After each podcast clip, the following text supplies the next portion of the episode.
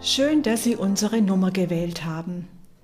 Ich bin Hildegard Renowans Grützmacher, war bis zu meinem Ruhestand Krankenhauspfarrerin in der Klinikseelsorge.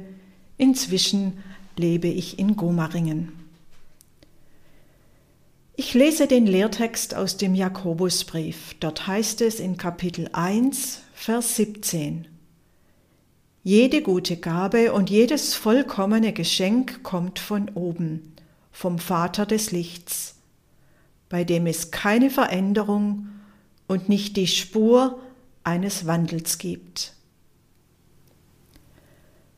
Jede gute Gabe und jedes vollkommene Geschenk kommt von oben vom Vater des Lichts, bei dem es keine Veränderung und nicht die Spur eines Wandels gibt.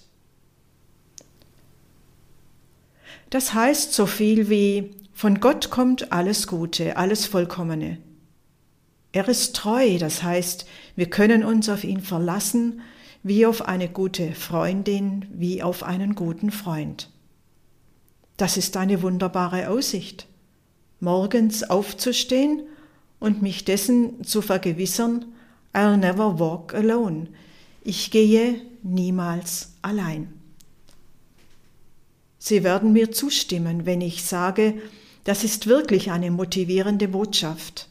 Anders als wenn ich sagen würde, oh je, wenn der Tag bloß schon rum wäre.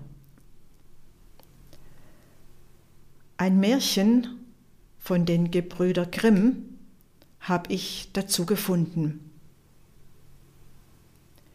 Es war einmal ein alter Mann, der konnte kaum gehen.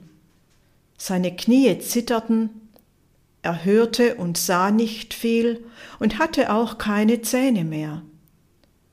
Wenn er nun bei Tisch saß und den Löffel kaum halten konnte, schüttete er Suppe auf das Tischtuch, und es floss ihm auch etwas wieder aus dem Mund.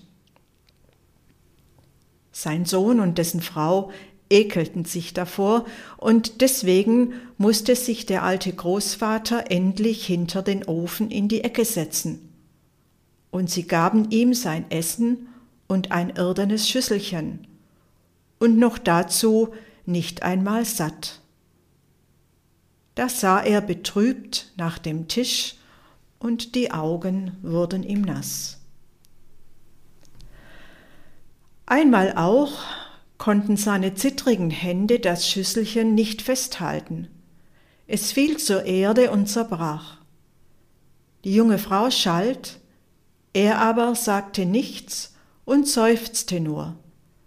Da kauften sie ihm ein hölzernes Schüsselchen für ein paar Heller. Daraus musste er nun essen.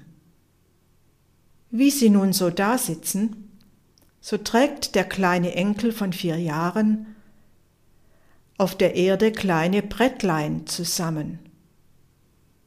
Was machst du da? fragt der Vater. Ei, antwortete das Kind, ich mache ein Tröglein. Daraus sollen Vater und Mutter essen, wenn ich groß bin. Da sahen sich Mann und Frau eine Weile an, fingen endlich an zu weinen, holten sogar sogleich den Großvater an den Tisch und ließen ihn von nun an immer mitessen, sagten auch nichts, wenn er ein wenig verschüttete. Der kleine vierjährige Junge hat es fertiggebracht, ein anderes Vorzeichen vor die Lebenstage der Familie zu setzen. Nicht mehr Verachtung und Bestrafung bestimmten, sondern Wertschätzung und Liebe. Die Schwäche des Großvaters wurde nicht bestraft und er abgesondert, sondern seine Schwäche wurde integriert, von allen getragen. Ich stelle mir vor, dass sich die Stimmung in der Familie sofort zum Guten verändert hat.